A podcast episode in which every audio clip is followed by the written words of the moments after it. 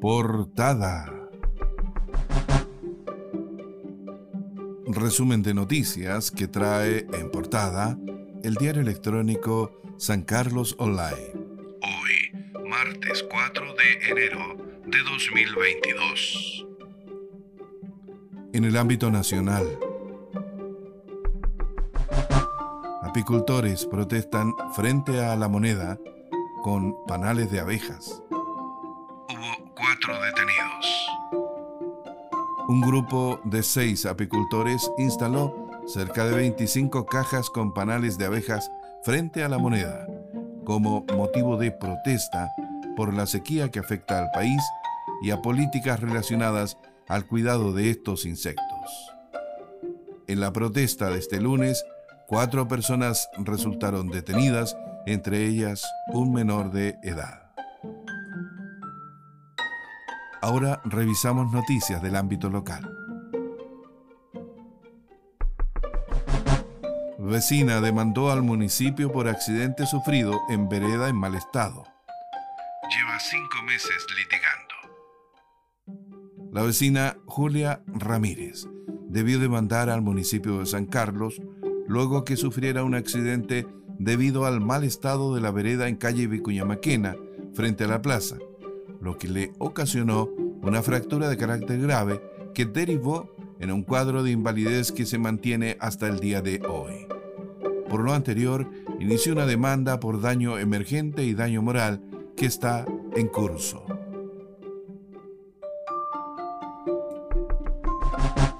Esta semana debe aplicarse matapolvo en El Torreón. Según lo comprometió el municipio de San Carlos, esta semana, desde el lunes y hasta el sábado inclusive, el sector rural, denominado El Torreón, estaría recibiendo la aplicación del supresor de polvo, conocido popularmente como matapolvo.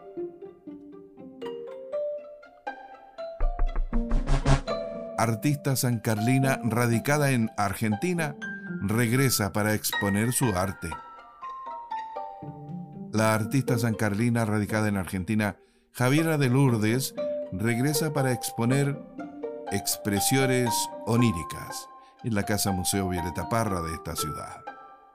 Javiera de Lourdes Pacheco Parra mostrará sus creaciones entre el 7 y hasta el 25 de enero en la sala de exposiciones de la Casa Museo Violeta Parra, Roble 531, aquí en San Carlos.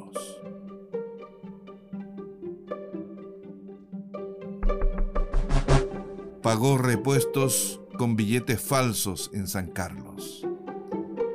A partir de la denuncia hecha por el afectado, a quien le habrían pagado repuestos con dinero falso, detectives realizaron diligencias que le permitieron identificar al autor y lograron su detención.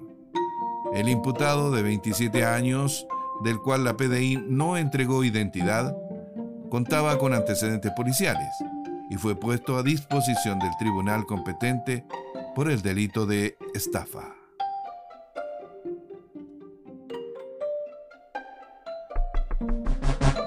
Confirman dos primeros casos Omicron en Ñuble. Dos personas con residencia en Ñuble son los primeros casos detectados en esta región con la variante Omicron.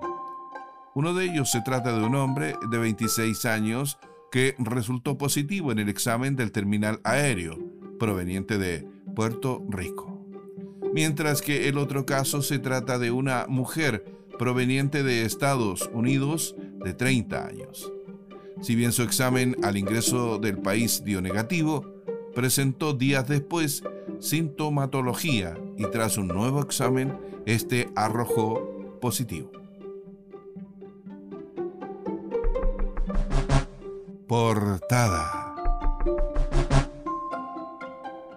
Termina así este resumen de noticias que trae en portada el diario electrónico San Carlos Online. Hoy, martes 4 de enero de 2022.